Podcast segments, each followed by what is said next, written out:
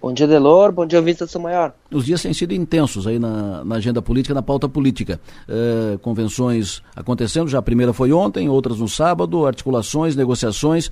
Estamos recebendo aqui, tenho o prazer de receber aqui o candidato a governador Jean Loureiro, candidato a vice, vice do Jean, o Heron Jordani. Estão acompanhados do deputado federal Ricardo Guide e do ex-prefeito Márcio Búrigo.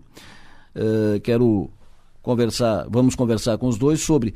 Os dois são um pouco fora da, do da pauta aqui porque uh, fazem uma campanha sem já, já estão com a chapa fechada, já estão com a aliança pronta e já estão se, se encaminhando. Jean, bom dia. Bom dia, Delor. Bom dia, Piara. Um prazer estar conversando com vocês.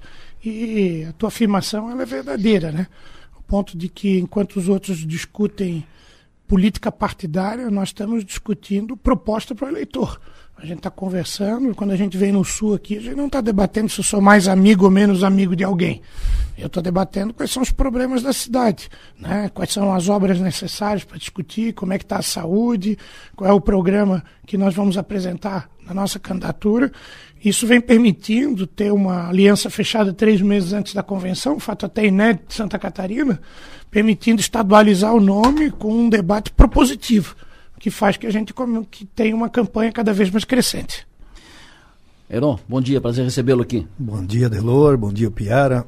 Prazer conversar com os criciumenses através da São Maior.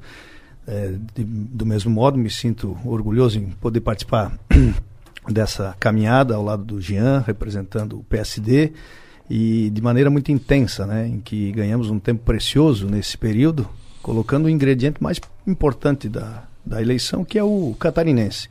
Então, nesses 50 dias, tivemos intensos encontros aí pelo Estado, conversando diretamente com, com o catarinense, conhecendo os problemas das regiões, as prioridades e, e se aproximando já dessa realidade para que a gente possa antecipar soluções, né? É, num, num, caso de, de vitória na eleição e que é o que a gente vai buscar com bastante intensidade. Então, aqui em Criciúma não está sendo diferente. A agenda de hoje é uma agenda bastante é, profícua. Vamos conhecer demandas da região na área da infraestrutura, da saúde, é, visitar o NESC, a SATIC e aproveitar o tempo é, não discutindo internamente né, com, com os partidos, o, o, coligações, o quem vai ser o quê. Até eu, eu sou um assíduo a, a, a, frequente pessoa que acompanha o, o, seu programa do Piara, se não ouço o programa de rádio, depois acompanho a, os, as notícias nos portais. E tenho visto que, diferentemente da, da nossa proposta, uhum. as, os demais debates têm residido somente na, nas definições que ainda não ocorreram. Então, é muito importante esse tempo que nós ganhamos, porque de fato agrega muito valor, conteúdo à nossa proposta. Jean, ex-prefeito de, de, Florianópolis, a sua base Florianópolis, capital do estado, aqui do lado quase, né? Mas olhando para o sul, o senhor vindo aqui para a região, o senhor fala em obras, estruturantes, projetos, propostas e tal. O que, que o senhor pensa para o sul? O que, que o senhor entende como necessidade para o sul catarinense? Bom, acho que a necessidade de, de todas as regiões de Santa Catarina tem dois pontos críticos a ser debatidos. O primeiro deles é a saúde. Nós vamos ter condição de visitar hoje o Hospital Santa Catarina, ver a realidade. A gente está vivendo um período crítico da saúde no nosso estado. O senhor vai encontrar um hospital completamente lotado, tomado, sem vaga de leito, sem vaga de, de UTI. É isso, é isso que, que deixa triste, porque todos nós sabíamos né, que a, a Covid, em conjunto com o início do período de inverno e o aumento das doenças respiratórias e aumentar os casos de internação. Mais do que isso, o longo período de confinamento, que reduziu o número de anticorpos nas crianças, com o retorno às atividades escolares, né, atividades de lazer, iria ampliar as doenças. Todos os técnicos especialistas falaram isso. E Santa Catarina caminhou no sentido contrário ao invés de manter a estrutura de atendimento e ampliar para garantir o atendimento, ela reduziu a estrutura de atendimento e sofre a consequência de um planejamento mal executado. Né? Mais do que isso, nós vivemos é, um período além da, da, falta de leitos de UTI, da discussão da estrutura de atendimento, nós vivemos um período onde está represado as cirurgias eletivas em todo o estado, mais de 106 mil pessoas aguardando cirurgias eletivas, e o Estado não toma uma providência. Numa crise, o líder tem que aparecer e definir É, aqui apresentaram um edital para fazer um mutirão com a tabela do SUS, ninguém se habilitou a participar. Em São Paulo fez com o dobro da, da tabela do SUS e lá os hospitais se habilitaram, estão realizando um mutirão com os hospitais privados, com hospitais filantrópicos, mudando essa realidade. Além da saúde, a questão da infraestrutura e um planejamento pensando a médio e longo prazo. Se nós percebermos, né, nós temos aí a, o contorno viário da região sul aqui de Criciúma, que ele já tem que ser pensado de um formato diferente. Ele já apresenta gargalos é, no seu trajeto, especialmente em setores industriais, aonde tem que se avaliar imediatamente uma duplicação em formato do que fazer. Mas nem se debate isso, então acaba não se tendo projeto. O Estado ele é muito lento, porque a estratégia adotada no atual governo de fazer licitação de projeto obra a obra isso demora, porque quando se toma decisão política, já se demora para isso, tem que listar o projeto. É um único projeto. A empresa que está não é uma empresa com uma qualidade melhor, porque é apenas uma obra. Daí fica um projeto mal executado, daí vai licitar a obra da Deserto. Mais de 40 obras recentemente do governo do Estado né, não apresentaram nenhuma empresa querendo realizar a obra. Então, alguma coisa está de errado nesse processo. E isso acaba demorando. Se nós formos ver, nós temos obras importantes, a expectativa da ligação da S68, ligando Criciúma até Uruçanga, passando por Cocal, onde tem o desvio da cidade, né? A gente está vendo muito anúncio, né? muita comemoração, foguetório, porque vai lançar licitação, fazer o projeto, mas a gente não está vendo a obra completa, né? que é a expectativa que se tem de se realizar. Ou pelo menos não se vê né? Diante da expectativa que se tinha de muitas obras apresentadas. Então a gente fica. É, tu vê, está aqui o deputado federal Ricardo Guide, que muitas vezes fica no seu mandato, é um mandato muito atuante aqui no Sul, buscando né, as emendas, tudo, mas as obras estruturantes dependem do governo do Estado. O Márcio Búrio, que está aqui conosco, né, que é pré-candidato deputado estadual, foi prefeito. Ele sabe que muitas vezes tu repassa o dinheiro do governo para o município, só que tu fica limitado né, a tua situação geográfica, não podendo fazer uma obra regional. E essas obras regionais que têm que ser realizadas pelo governo do Estado, elas estão carentes há muito tempo em nosso Estado. Então eu diria que dois temas, como infraestrutura e saúde, eles são fundamentais, mais do que isso, eles são emergentes. Se disseram para mim que a saúde está na UTI, da outra pessoa falou assim, mas não tem nem vaga na UTI para a saúde. né? Então, a gente tem efetivamente que tomar, nesse no momento de crise, não é dar uma olhadinha e ir embora. É vir aqui buscar solução e cobrar que aconteça. O pior é que a população entendeu que o mundo político, quando deseja, pode fazer acontecer na saúde.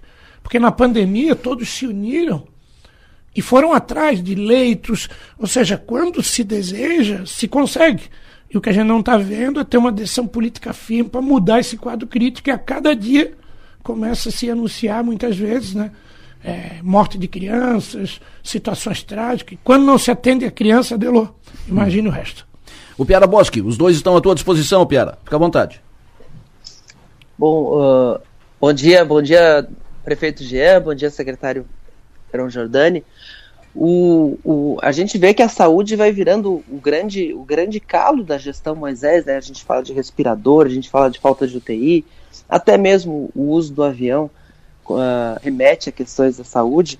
Uh, o que, que o senhor pretende apresentar de diferente, dizer que, que, que vai fazer de emergencial como governador para resolver essa, essa questão de tirar, como o senhor falou, a saúde da UTI ou, ou conseguir uma vaga de UTI para a saúde, se for o caso? Bom, Piara, o primeiro é ter planejamento na forma de execução. Né? Você tem períodos mais críticos, como no que a gente está vendo agora, onde se amplia as doenças respiratórias. Você passa temporada de alta temporada de verão, aonde se amplia o número de atenção da atenção primária e do atendimento emergencial no, no litoral, nas nossas praias. Você tem que ter uma programação conjunta com as prefeituras para mudar esse quadro. É, como falei, todos aqueles que estudam né, essa pós-pandemia ou ainda vivendo um final de pandemia já imaginavam a ampliação dessa demanda. Né? Poderia ter feito reforço pediátrico, apoio de reforço pediátrico junto às prefeituras para o atendimento básico. Poderia ter se planejado a continuidade de leitos que foram feitos na época da UTI para poder fazer esse atendimento. Né? Agora o que precisa ser feito são ações emergenciais. Mas emergencial tem que ser como na época da Covid, que entrava todo mundo, abria a ala, aumentava, se construía de imediato. Nós estamos vivendo crise. Crise na saúde não dá para esperar um segundo. Tem que tocar de imediato. Conjunto, como eu falei, nós vivemos um outro dilema, né? Pessoas aguardando aí durante um longo período para se fazer cirurgias eletivas, que foram ainda ampliadas em função do represamento pelo período da Covid. Os estados brasileiros vêm trabalhando mutirões. Santa Catarina não conseguiu se organizar para isso. Abriram um edital oferecendo a tabela do SUS. Nenhum hospital se habilitou em Santa Catarina para fazer, ou seja, não teve esse mutirão. E o Estado ainda não apresentou outra alternativa. Ele continua se ampliando essa atividade. Nós vivemos hospitais regionais em, em, em, muitas regiões, hospitais municipais que estão atendendo regionalmente, onde o Estado não trabalha dando nenhum tipo de suporte. Eu fico imaginando, né? O Hospital São José aqui em Criciúma teria condição do Estado poder contratar cirurgias, cirurgias para poder realizar. Né, diminuindo essa fila que existe. Então tem que ter um planejamento para que possa atender em tempo real. Eu fiz isso em Florianópolis, lá com as cirurgias de catarata. Né? Nós tínhamos 27 mil pessoas que aguardavam atendimento. Fizemos um grande mutirão. Das 27 mil pessoas, 12 mil foram eh, orientados para fazer a cirurgia de catarata. A prefeitura realizou as 12 mil contratando pela iniciativa privada. Pagamos R$ 1.400 em cada cirurgia. Hoje não tem mais fila. Agora você imagina um idoso que quer voltar a enxergar por R$ 1.400. É muito pouco pelo benefício que pode. E a fila lá era de três anos para conseguir ter uma consulta. Então, você não consegue com a estrutura pública vencer esse represamento que existe. Você não consegue nem atender o que é a demanda que existe. Então, é obrigatório ter um planejamento diferenciado na saúde, a parceria maior com os municípios, né? entender que reforçado a atenção primária diminui né? a, a estrutura de atendimento hospitalar. Por isso existe o SUS e por isso o Estado aqui tem que liderar a Secretaria Estadual de Saúde na hierarquia do SUS, ela tem que liderar esse processo. E está faltando liderança. Estamos vivendo uma crise de liderança em Santa Catarina. Segue o Piara. Uh, o senhor falou dessa questão da crise de liderança. Era isso que eu queria, que eu queria uh, avaliar. A gente teve na, no governo Moisés um secretário bombeiro, teve um médico oriundo da própria pasta, e agora tem um, novamente um militar. O senhor mudaria o perfil do comandante da saúde? Traria alguém mais político? Olha, eu daria alguém com muita capacidade técnica que compreendesse o mundo político. O mundo político é trabalhar para servir as pessoas. Em Florianópolis, eu trouxe o ex-reitor da Universidade Federal de Santa Catarina, o Dr. Carlos Alberto Justo, conhecido como Dr. Paraná, uma das maiores autoridades em sistema único de saúde do país. Foi um dos grandes líderes nacionais no combate à Covid e eu, particularmente, acabei presidindo o Consórcio Nacional de Saúde, inclusive Criciúma faz parte desse consórcio, com 2.500 municípios brasileiros. Né? A gente acabou tendo um destaque em todo o país pela qualidade da equipe. É uma equipe que me orientava no caminho a seguir que acabou permitindo que o Instituto Votorantim avaliasse todas as capitais e pelos indicadores Florianópolis apresentou a melhor gestão da pandemia. Né? Florianópolis, no ranking das capitais, foi apresentado como a melhor saúde de todo o Brasil. E a gente só faz isso com uma equipe muito técnica e qualificada que tem a decisão política de fazer. E fazer, né, aplicando o recurso da melhor forma, não é desperdiçando nem jogando dinheiro fora. Porque me parece que o problema do Estado hoje não é falta de recurso, é falta de gerenciamento e falta de liderança. Deixa eu fazer uma pergunta política para o senhor. Vamos imaginar aqui um segundo turno. O Jean no segundo turno, uh, presidente lá para a presidência, segundo turno, Lula Bolsonaro. Uh, o senhor uh, se posicionaria por quem? vincularia com quem? o coordenador da sua campanha, o João Rodrigues, é bolsonarista. O senhor seguiria o João? Seguiria o outro caminho? qual seria a sua posição? Olha, tem respeito à União Brasil, que hoje ainda tem um pré-candidato estabelecido, que é Luciano Bivar a gente vem aguardando as decisões a ser tomadas. Existe uma tendência no nosso, ele, no nosso eleitor e nos nossos pré-candidatos a deputado estadual e federal a terem um alinhamento muito mais próximo ao presidente Bolsonaro. Não só por Santa Catarina ser bolsonarista, mas pela própria característica dos candidatos do partido. Nós somos um partido de centro-direita, Né? Estamos aliados ao PSD, que tem características semelhantes. Por sinal, a nossa coligação é autoexplicável, a gente não precisa ficar dando satisfação, porque que a gente brigava ontem, está junto hoje. Tem muita gente dando explicação por aí. Então, o provável é se ter um encaminhamento com o presidente Bolsonaro. Perfeito. Só re registrar, está também conosco no estúdio a presidente do União Brasil Criciúma, a professora Lisiane Tuon. O Piara, fica à vontade. Eu queria conversar também com, com o candidato a vice, Heron Jordani. Queria perguntar para o Heron, uh, ele que conhece bem o governo Moisés, esteve dentro da máquina como secretário da Casa Civil, ali um bom período, mais de um, cerca de um ano. Uh, como é que o senhor está vendo o atual momento do governo Moisés? O que, que o que, que, o que, que o senhor identifica que parou de funcionar e o que, que, o, que, que o senhor reconhece do, do, do governo que o senhor encontrou lá? Bom, Piara, eu é, já tive a oportunidade de frisar é, essa questão em, em, outras entrevistas.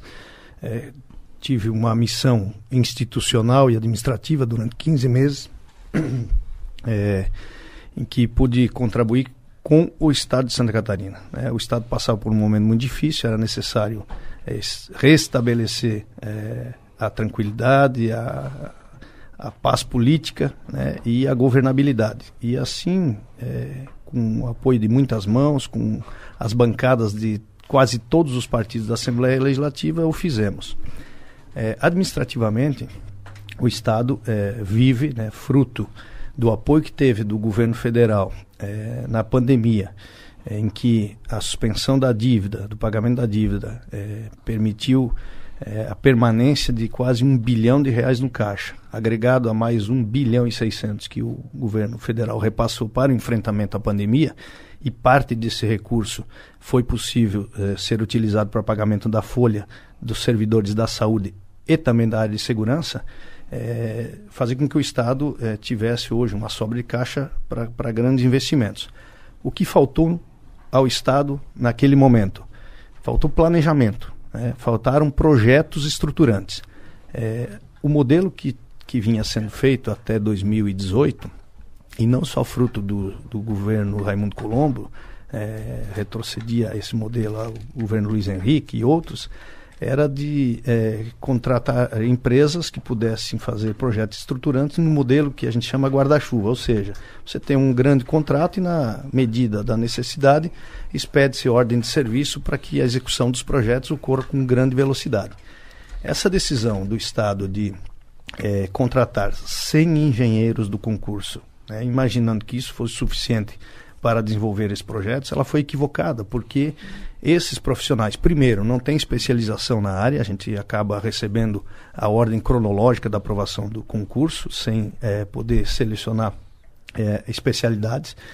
Eles foram insuficientes, inclusive, para é, fiscalizar as obras em andamento, sobretudo quando incorporar a Secretaria de Estado da Educação a, a esse contingente, porque a, o Estado tem 1.164 escolas, mais de 800 não conseguiram ser reformadas por conta da ausência dessa, desse profissional, e eh, as obras estruturantes ficaram pendentes justamente pela falta de profissionais e pela falta de capacidade técnica e engenharia especializada para desenvolver projetos de, de rodovias, obras de arte especiais, pontes, viadutos, etc., necessárias à execução dessas grandes obras.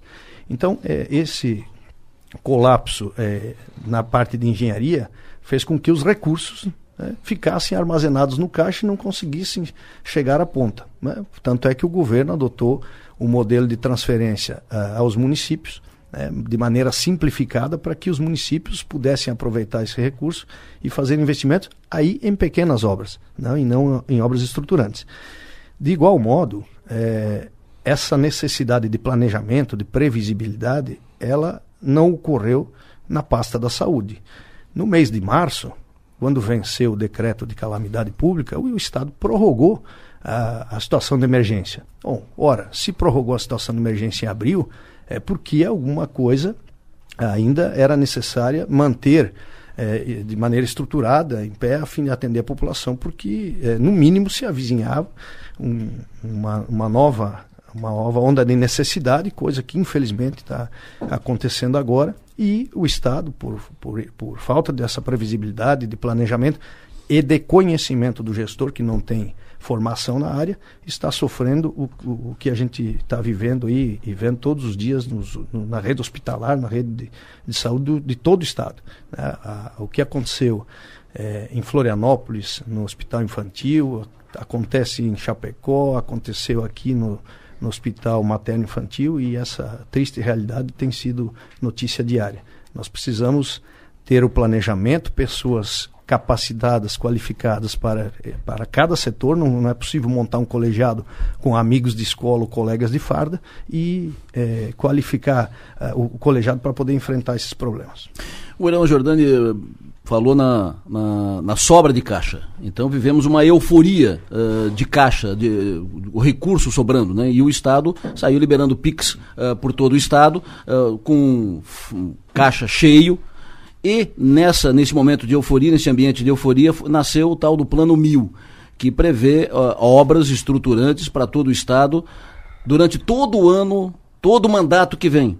Para esse ano, até 20%, que, na verdade vai ser feito 10, 15% do que foi projetado de todo o Plano Mil, e o restante, 90%, 85%, 90% das obras todas, para o mandato que vem. Uh, Jean, vai ser possível cumprir o Plano Mil com a realidade financeira do Estado de Santa Catarina? Nossa expectativa é que possa cumprir, né? Em Florianópolis, quando eu assumi a prefeitura em 2017, tínhamos a pior gestão fiscal do Brasil, salários atrasados, convênios mais de um ano sem serem concretizados, a cidade desacreditada e 256 obras inacabadas. É, você sabe quantas eu concluí, Adelor? Hum. Todas as 256. Nós não deixamos de realizar, até porque uma obra ela não tem dono, ela não é de um político, ela é do Estado, ela é das pessoas. Eu acredito que é, a definição de prioridades é que poderia ser estabelecido levando em conta também critérios de obras regionalizadas e realizar as obras nos municípios que são fundamentais, esperadas há muito tempo, que precisa ter o apoio do Estado, e obras também que, que tenham interesse é, regional, macro-regional, que são estruturantes e fundamental para o desenvolvimento da região. Agora, tem que ter muito cautela essa euforia arrecadatória por parte do governo do Estado. O governo do Estado continua insistindo né, em fazer uma política tributária que acaba penalizando a indústria, penalizando o trabalhador.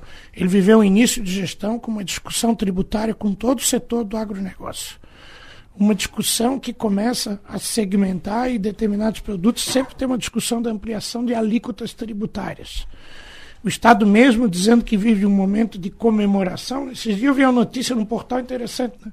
Em cima apontava a morte de uma criança e embaixo apontava a comemoração do Estado da arrecadação. Né? Nós não temos que comemorar por estar sobrando, a gente tem que comemorar quando tem entregas que efetivamente acontecem. E não dá, nesse período de comemoração, fazer o que aconteceu no final do ano passado, onde determinadas categorias de servidores públicos trouxeram um impacto futuro de praticamente um bilhão de reais para os caixas do Estado. Nem sempre se vive em mar de brigadeiro, mas nós vamos continuar tendo uma gestão muito austera, sempre foi minha característica, uma gestão de controle de contas, aumentando a capacidade de investimento, que isso é importante, porque tem que pensar quanto que se realizou.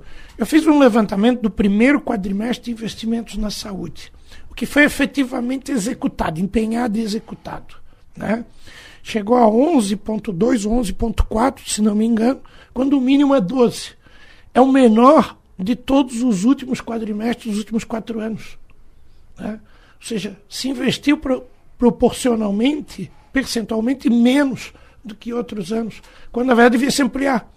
Quando eu vejo uma comemoração assim, aumentei 40%, 50%. Se aumentei 50%, eu devia aumentar 50% o número de policiais militares de Criciúma, eu devia aumentar em 50% o atendimento na área hospitalar, eu devia aumentar ou pelo menos melhorar as nossas escolas, que muitas delas vivem num estado precário. Eu deveria ter uma nova proposta pedagógica, eu deveria qualificar a população, porque hoje tem uma crise, uma falta, um apagão de mão de obra porque hoje não se tem programas de qualificação garantindo que possa expandir a indústria, que possa aumentar a renda do trabalhador.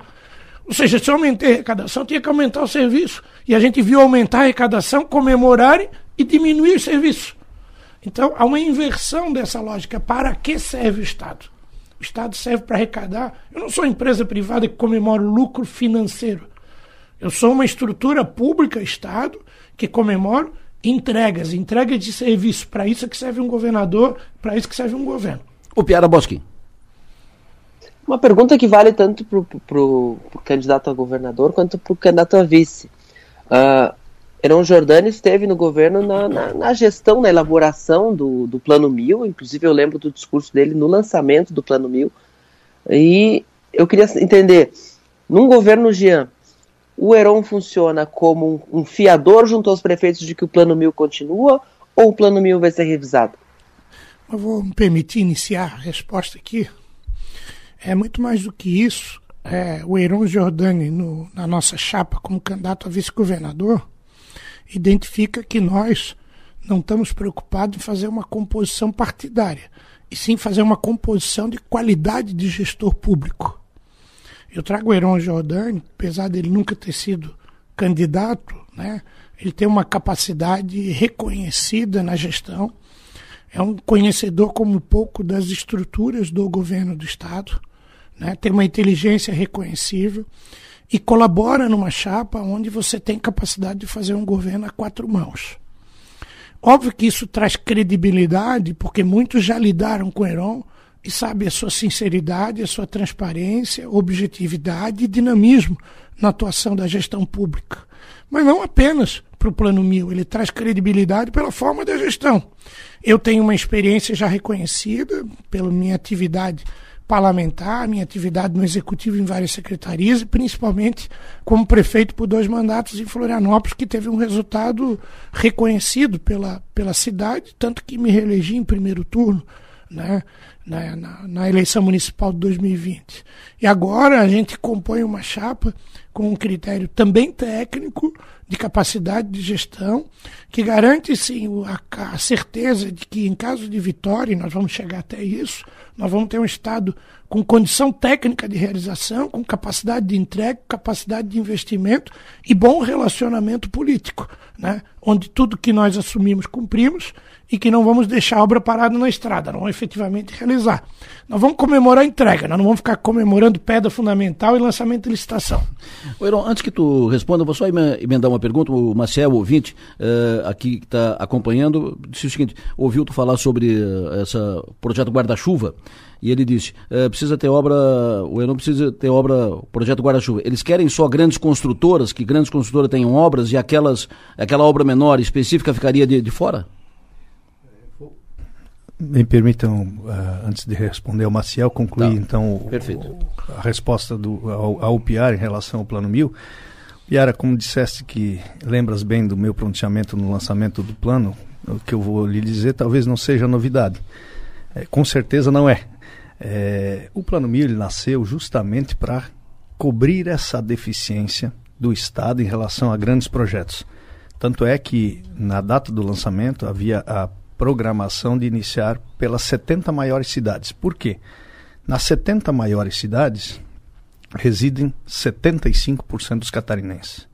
E para estas cidades, até aquela oportunidade, que foi dezembro do ano passado, apenas 24% dos recursos que o Estado havia é, conveniado ou repassado através de transferência especial tinha sido uh, atendido. E as outras eh, cidades, que correspondiam a 25% do total de catarinenses, tinham recebido 75% dos valores. Havia uma, uma inversão absurda né, de valores versus eh, população per capita. E eh, a ausência de projetos estruturantes do Estado fazia com que o Estado, que, que detinha uh, e detém um grande volume de recursos disponível, pudesse transferir isso aos municípios para execução. Ora, quanto tempo demora para fazer uma obra é, em, grande, uma grande obra em parceria com o município? Ou execução direta, enfim. Vou pegar como exemplo aqui é, Chapecó, que elegeu como principal obra do Plano Mil o contorno leste da cidade. Uma obra de 220 milhões de reais. Essa obra demora quatro anos para ser executada o prefeito só vai contratar o projeto, fazer o licenciamento ambiental, a licitação e a execução dela, se houver segurança na, na, na, na parceria, na existência desse recurso. Por isso que o Plano Mil nasceu com prazo de cinco anos, para que as grandes obras né, é, é, tenham, por parte do governo do Estado, uma parceria que garanta a execução do recurso. É, é essa foi uma premissa básica. Né? E, e, e, naquela oportunidade, as 70 maiores cidades é que, é, num, num, estudo que a gente fez é, na época, é, detinham projetos para poder ser executados. Então, o Plano Mil é, ele precisa ser um programa de Estado, não um plano de governo apenas, e esse compromisso de manutenção do projeto talvez com um formato um pouco mais dinâmico para essas grandes obras, é o que a gente precisa é, fazer ou rever a partir do ano que vem. E, em resposta ao, ao ouvinte, é, uma coisa não tem nada a ver com a outra. Né? O que a gente defende é que é, o Estado tenha disponível né, um, um escritório de projetos, uma empresa que preste serviço para que os projetos não dependam de, é, a cada obra de nova licitação é muito tempo perdido. Né? É, não é necessário fazer um lote único para que uma grande empresa é, possa ser a única fornecedora do Estado. Nós temos N é, estruturas de governo que precisam desse modelo. Na saúde, o Estado não conseguiu. Qual foi o hospital novo que foi construído nos últimos quatro anos? Qual foi a unidade reformada ampliada? Muito se deve pela falta de projeto. Das, 200, das 1.164 escolas, não chegam a 300 as que é, foram in, é, feitas alguma intervenção. Por quê? Porque não tinha projeto. É, nas obras de infraestrutura, então, nem se fala, porque a ausência de mão de obra especializada é que impediu a, a elaboração de bons e grandes projetos. Então, é necessário que se tenham uma, não, várias empresas prestando serviço para o Estado, para que, quando o Estado tenha a disponibilidade de recurso próprio ou acesso a um financiamento ou até uma parceria com o governo federal, é, a gente tenha esse, esses, esses profissionais à disposição para elaborar de maneira mais rápida, mais ágil os projetos e iniciar, uh, permitir que o Estado inicie a licitação das obras. Só, só completando, né? Importante frisar que Florianópolis eu fiz diferente do Estado. Lá nós temos um contrato guarda-chuva de projetos de engenharia que permitiu que eu realizasse duas mil obras como prefeito. Você vê se eu tivesse que fazer licitação para projeto de cada obra que eu fiz. Então eu tinha uma grande empresa que realizou muitos projetos que permitiu a gente fazer, não que eu tivesse o lucro da prefeitura de dinheiro em caixa, que até deixamos, mas entrega definitiva para a população. Perfeito. Foi um prazer recebê-los. Uh, muito obrigado pela, pela vinda aqui ao estúdio São Maior, um privilégio recebê-los. Heron Jordano, muito obrigado pela tua presença aqui conosco. Obrigado, Adelor. Um abraço, Piara. Um bom dia a todos os cristiumenses. Jean, muito obrigado pela tua vinda aqui. Prazer recebê-lo. Obrigado. Hoje temos ainda uma intensa agenda. Vamos passar lá na Casa Guido, né? O projeto para criança com câncer, conhecer isso. Vamos estar na SATIC, na Unesc, importantes universidades que para fazer grandes parcerias que que a gente efetivamente quer trabalhar. Vamos estar no Hospital São José. Estamos com a nossa comitiva, que é um grande orgulho de ter o Márcio Búrigo, né, um grande amigo do União Brasil. Ricardo Guide, que está aqui conosco. O Júlio Garcia vai estar em seguida nos acompanhando, bem como o nosso candidato a senador, Raimundo Colombo, e a Lízia, nossa presidente do partido aqui. Então, é muito bom estar bem acompanhado aqui em Criciúma e ter o prazer de estar aqui na Som Maior mais uma vez, nessa grande audiência, essa qualidade com você e o Piera. Muito obrigado. Uh, conversa, recebemos aqui há pouco, conversamos aqui com o candidato a governador do União Brasil PSD, Jean Loureiro, e o candidato a vice, Heron Giordani. A convenção dos dois partidos, convenção conjunta, será no sábado. A chapa já está fechada, Jean, eh, Heron e Raimundo Colombo, candidato ao Senado. Mas a primeira chapa formal, oficial, homologada foi a chapa do Partido Novo. Uh, o Partido Novo fez a, foi o primeiro partido a fazer convenção em Santa Catarina, fez a convenção ontem, dia que abriu o prazo para a realização das convenções. Convenção realizada ontem, chapa definida, que tem como candidato a vice-governador o empresário cristiumense Ricardo Altoff, que fala conosco aqui agora no programa. Ricardo, bom dia. Bom dia, bom dia, Delor. Tudo bem? Bom dia, Piara. É um prazer estar aqui com vocês novamente. Imagina, prazer é nosso. Muito obrigado pela tua atenção. Uh, como é que tu recebe esse desafio, hein, Ricardo? Tua primeira experiência eleitoral, primeira experiência política, uh, tu estreia no processo já como candidato a vice-governador. Como é que tu encara isso? Como é que tu pretende marcar essa tua, esse teu desafio, essa tua batalha? Olha, a gente encara de peito aberto, né? A gente sabe que o desafio realmente é grande. A gente não não está entrando nessa partida porque não sabe o tamanho do desafio. O desafio realmente ele é grande mas o Partido Novo tem uma premissa que é de trazer profissionais para a política, né?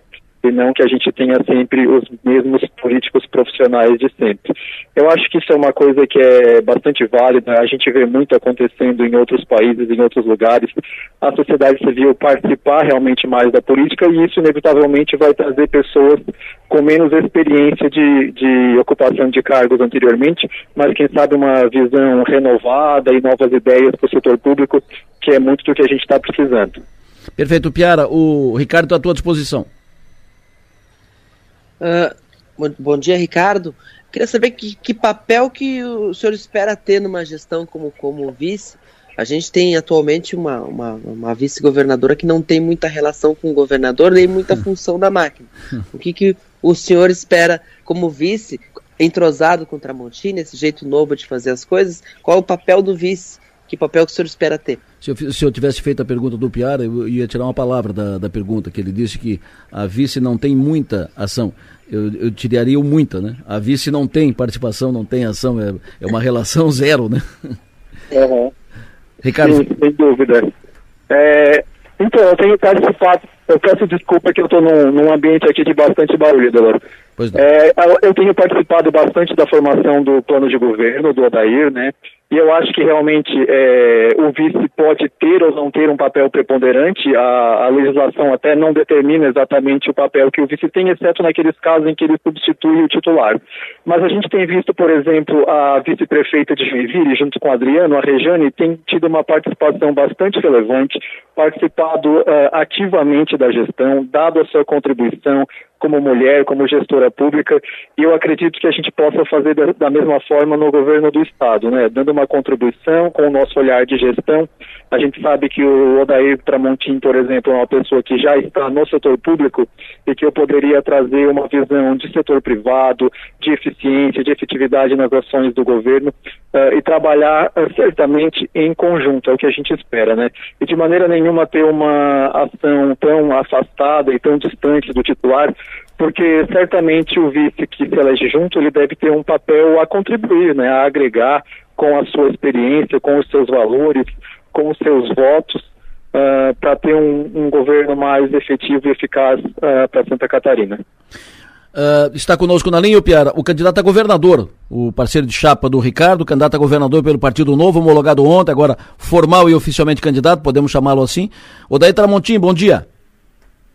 Muito bom dia, Belor. Bom dia a todos os ouvintes. É um prazer voltar a conversar com vocês. Perfeito. Prazer é nosso. Agora, candidato, o que, que, vai ser prioridade no seu plano de governo, na sua campanha, na sua propaganda eleitoral? Daqui a pouco vai para o rádio, para a televisão. O que, que, será a prioridade? O que, que o senhor vai bater uh, nessa campanha? Quando eu digo bater, bater na tecla. A gente quer deixar para Santa Catarina, eh, nessa campanha, o legado da discussão do nosso principal problema, Delor, que é a infraestrutura. Eu andei pelo estado inteiro, é, dirigindo meu próprio carro, não de helicóptero, como fazem meus concorrentes, e percebi, em especial na região norte é, e no Vale do Itajaí e no oeste de Santa Catarina, o completo e absoluto abandono da nossa estrutura rodoviária catarinense.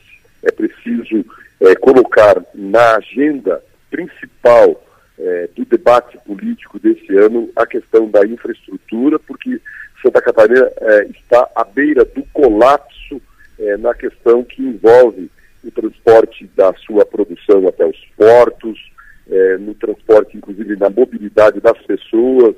Aqui na região do Vale do Itajaí, um número enorme de mortes acontece semanalmente. Então, esse, dentro de tantos eixos do nosso programa de governo, o central será a questão da infraestrutura. O Piara. Bom dia, promotor. Eu queria saber, uh, o senhor tem uma experiência na, vindo do Ministério Público com a questão do controle. Eu queria saber uh, uma coisa específica do senhor. O senhor, como governador, o, senhor, o que, que o senhor faria para reforçar as estruturas de controle do próprio Estado? A atual gestão fez uma, uma controladoria que ainda não consegue ser muito protagonista. O que, que o senhor pensa, pra, olhando para o Estado como ele é hoje, com a visão do Ministério Público, de botar lá dentro? O controle é mais eficaz, e Piara, bom dia a você também, é através da sociedade. E como é que a sociedade faz é, o controle? Com, é, desde que o governo tenha absoluta transparência, porque a transparência dos atos da gestão pública, eles são muito bonitos no papel, quando se faz lei de transparência, o governador fala, ah, nós somos transparentes. Mas a transparência, ela tem que ser uma realidade, uma transparência de verdade. E quem é, administra, como o Partido Novo administra, sem conchavos, sem indicações, sem compartilhamento de cargos, tem a serenidade de fazer um governo transparente. Eu vim ontem é, de Joinville, é, conversando, dialogando lá com a administração do Adriano e percebo a forma como se faz política de um jeito diferente, e é um jeito aberto, tranquilo, sem esconder nada, admitindo eventuais tropeços são naturais é, acontecerem numa administração pública, mas de uma forma transparente, é, de forma efetiva, né? O que a gente é, é não, não vê, é, apesar desses, dessas estruturas de controle interno daqui, controle interno de lá. É, o controle tem que ser do governo para fora. E se ele for efetivo, a própria sociedade, a imprensa, enfim, os partidos de oposição fazem esse papel é, de controle é, dos atos da gestão pública. É simples assim. Perfeito, mas esse, eh, esse, esse modelo não teria identificado o caso dos 33 milhões. Faltou um controle interno, uma, uma operação inter, interna, uma controladoria efetiva que funcionasse, que fosse eficaz.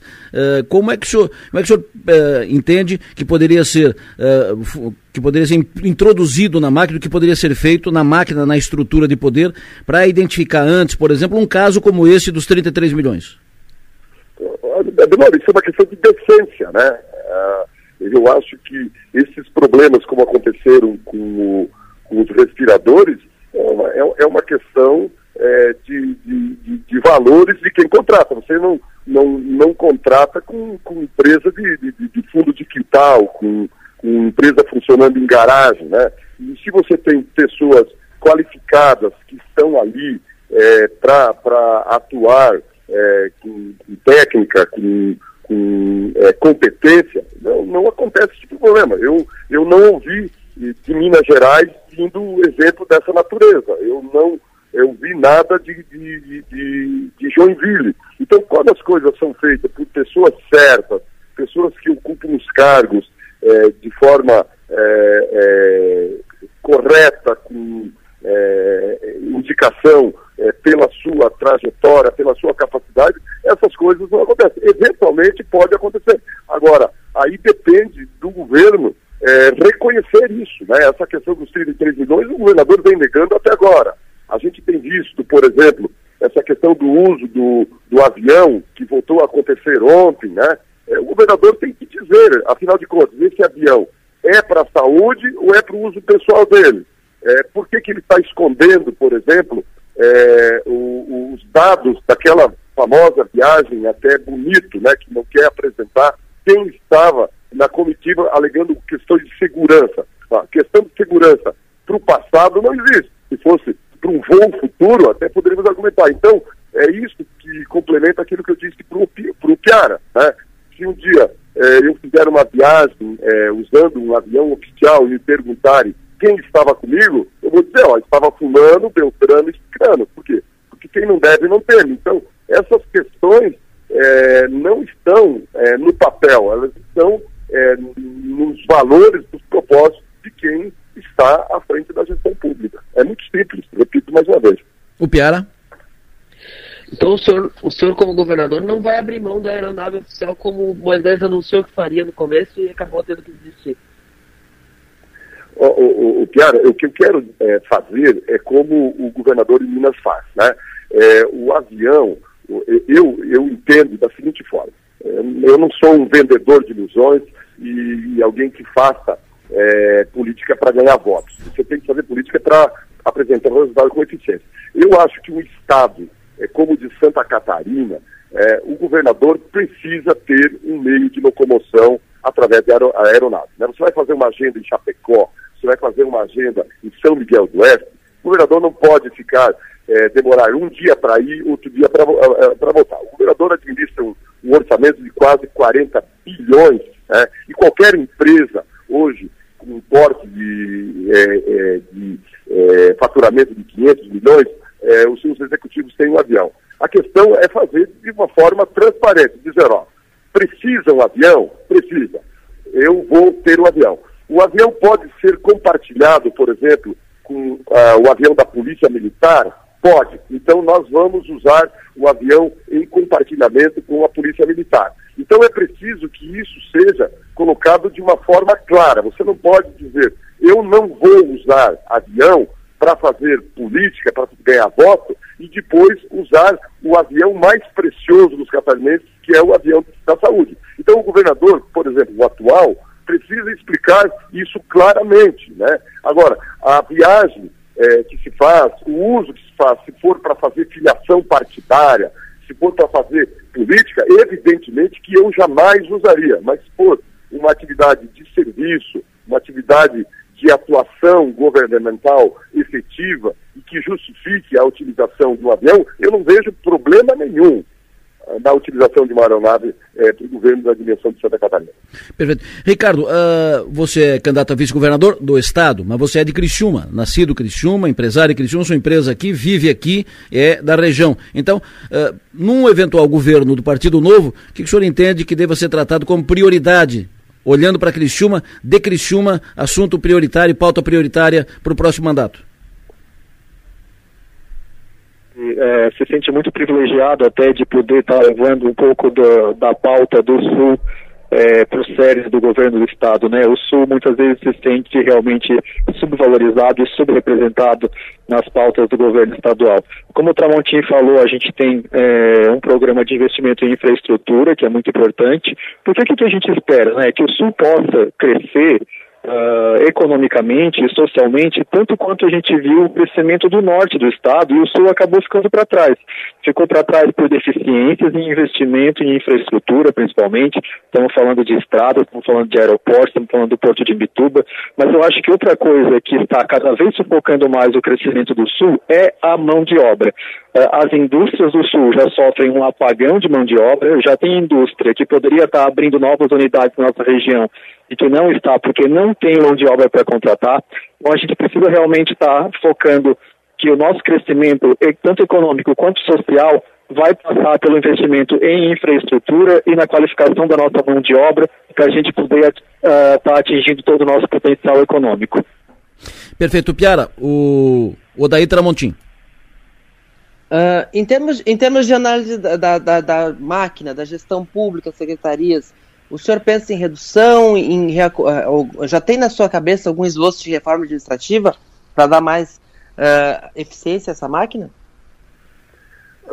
Eu, eu ainda estou com uma equipe analisando essa questão da, da estrutura administrativa, nós estamos finalizando o plano de governo, mas eu repito aquilo que exaustivamente eu tenho dito. Né? Eu não sou um vendedor de ilusões. E essa questão de redução do, do número de secretarias normalmente se situa no âmbito do discurso político, mas na vida real, no cotidiano de uma administração, acaba impactando muito pouco na diminuição dos custos. Eu, eu é, digo para ti da seguinte forma: quando você, é, se você dizer assim, ó, eu vou reduzir de 20 secretarias para 15, na realidade, a estrutura ela permanece quase a mesma, o que diminui apenas o secretário, porque você é, elimina uma secretaria, mas mantém uma diretoria, né, que é acoplada a uma outra secretaria.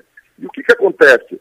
É, você é, diminui o salário de um secretário. Normalmente, o que diminui é apenas o, o um ou dois cargos, quando muito. Então, a gente vai estudar isso de uma forma bem clara, bem tranquila, no sentido de que é, nominalmente diminuir de 20 para 15, 20 para 10, 20 para 18, é, tem que impactar alguma coisa. Eu preciso ver se tem ah, alguma gordura para queimar, se tem algo desnecessário, se tem uma, uma secretaria apenas decorativa, sim, nós vamos eliminá-la. Mas se não for isso, não, não há é, problemas é, em, em questões numéricas. Para nós, o que importa é a eficiência da entrega dos serviços que o Estado precisa propor. Então eu ainda, é, é, é muito prematuro eu dizer, vou reduzir número tal para número tal, o que nós vamos fazer é uma, uma gestão enxuta, como é o ideário do Partido Novo. Isso o catarinense pode ter absoluta segurança em relação a isso. O Daí Tramontim, foi um prazer ouvi-lo. Mais uma vez aqui na, na Sua Maior. Estamos sempre à disposição. Bela campanha, sucesso e energia, bom trabalho. Muito obrigado mais uma vez, grande abraço e sempre ao dispor aqui de Blumenau, com o complemento e mais uma vez registrando o orgulho de ter é, o Ricardo como é, componente da chapa, né, é, no sentido é, de que é um jovem promissor, um empresário bem sucedido e que vem é, para o governo do Estado não como tradicionalmente é aquela figura do vice decorativo. O Ricardo Altoff, com a sua credencial, com a sua trajetória e, sobretudo, com a sua qualificação profissional, vem é, compor a chapa majoritária para fazer gestão, como está sendo feito em Joinville. A Rejane é uma executiva junto com o Adriano e o Ricardo será é, ponta firme na linha de frente do governo Tramontim a partir de 2022. Grande abraço, bom dia a todos, bom dia ao Ricardo, bom dia ao Piara, bom dia ao povo do sul de Santa Catarina. E Ricardo, uh, parabéns pela ousadia, porque estrear uh, num processo político e lo, estrear logo como candidato a vice-governador, entrar na política, no empresário sair do seu do, do, conforto, do seu escritório, entrar na, na, política é sempre um ato de ousadia. Então, uh, cumprimentos pela ousadia, sucesso, muito obrigado pela entrevista. Obrigado, obrigado, obrigado, Adelor. Obrigado, Piara. Realmente, é, a gente sabe que, que é um passo ousado, mas ele também é bastante analisado e planejado, porque eu acho que é disso que, que a nossa política precisa, do envolvimento da sociedade civil nas grandes decisões do Estado. Um abraço a todos. Conversamos então com o Daí Tramontim e Ricardo Altoff, candidatos a governador e vice pelo Partido Novo. Piara Bosque, quero te ouvir, Piara, para a gente fechar o, o nosso quadro de hoje, quero te ouvir sobre Jean Loureiro, Heron Giordani, Odair, Tramontim e Ricardo Altoff. Bom, a, a, gente vê que o entrosamento do Jean e do Heron tá, tá, tá aparecendo, né? Eles estão eles estão viajando o estado nos, nos, eventos, né? Era uma chapa inicialmente que causava alguma estranheza pela presença recente do Heron Jordani no governo Moisés, mas eles estão afinando o discurso, ele tá, tá, tá indo. É aquela questão, né? Eu perguntou para ele sobre se ele, no segundo turno entre Lula e Bolsonaro, o que, que ele faria. Recentemente eu tive uma conversa, uma palestra com, com pré-candidatos do, do, do, União, e eu posso dizer, com aquele time não dá para ir para esquerda, não. a base é toda Bolsonaro. Então as coisas vão acabar indo meio naturalmente. Até por ser um partido que é herdeiro do PSL e do, e do Democratas, é, o caminho da esquerda é meio complicado para o Jean Loureiro trilhar. E no novo a gente vê o, o discurso que a gente está acostumado, o novo, um discurso que promete uma gestão mais transparente, mais austera, uh, uh, mais ligada ao que se faz na iniciativa privada, usando muito Joinville e, e Minas Gerais como, como exemplo e vamos ver como é que o time se sai na eleição. Ontem o PL anunciou o fim das conversas com o PP, sem acordo, Jorginho para um lado, Esperidião para o outro. Acho que isso aqui é, é fato consumado. As duas candidaturas ao governo podem ser tratadas como consolidadas e definidas? Eu sempre achei muito difícil o Jorge Mello abrir mão, assim como é muito difícil negociar com o Esperidião a mim. Mas uh, ontem teve uma, um encontro de bancadas, né? Hum. E, e da, da, conversa que se tirou ali, uh, o Jorginho preferiu fazer, quis, resolveu fazer essa manifestação. E me parece uma, uma, uma, um anúncio assim, para por aqui, nesse, nesse tom a gente não, não vai conversar, mas esperando lá na frente para ver o que acontece, se, se pode cair alguma coisa no colo.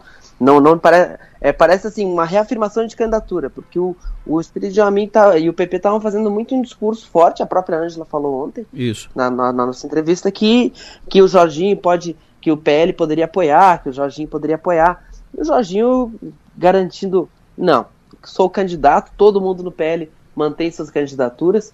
No cenário de hoje, uma chapa pura do PL, mas uh, a convenção é só dia 5, então tem muita coisa para acontecer. O Espiridião deve ser homologado sábado, e aí tem que ver. Tem duas semanas para ver como essa candidatura homologada cresce ou não cresce, e aí essa, essa porta sempre pode ser reaberta no, no, na reta final. Esse, esse, esse é, o, é, o, que eu leio, que interpretei, interpretei do tweet do, do Jorginho. Jorginho. Fechou. O Piara Bosco, abraço, sucesso e energia. Até amanhã. Até amanhã, Delor.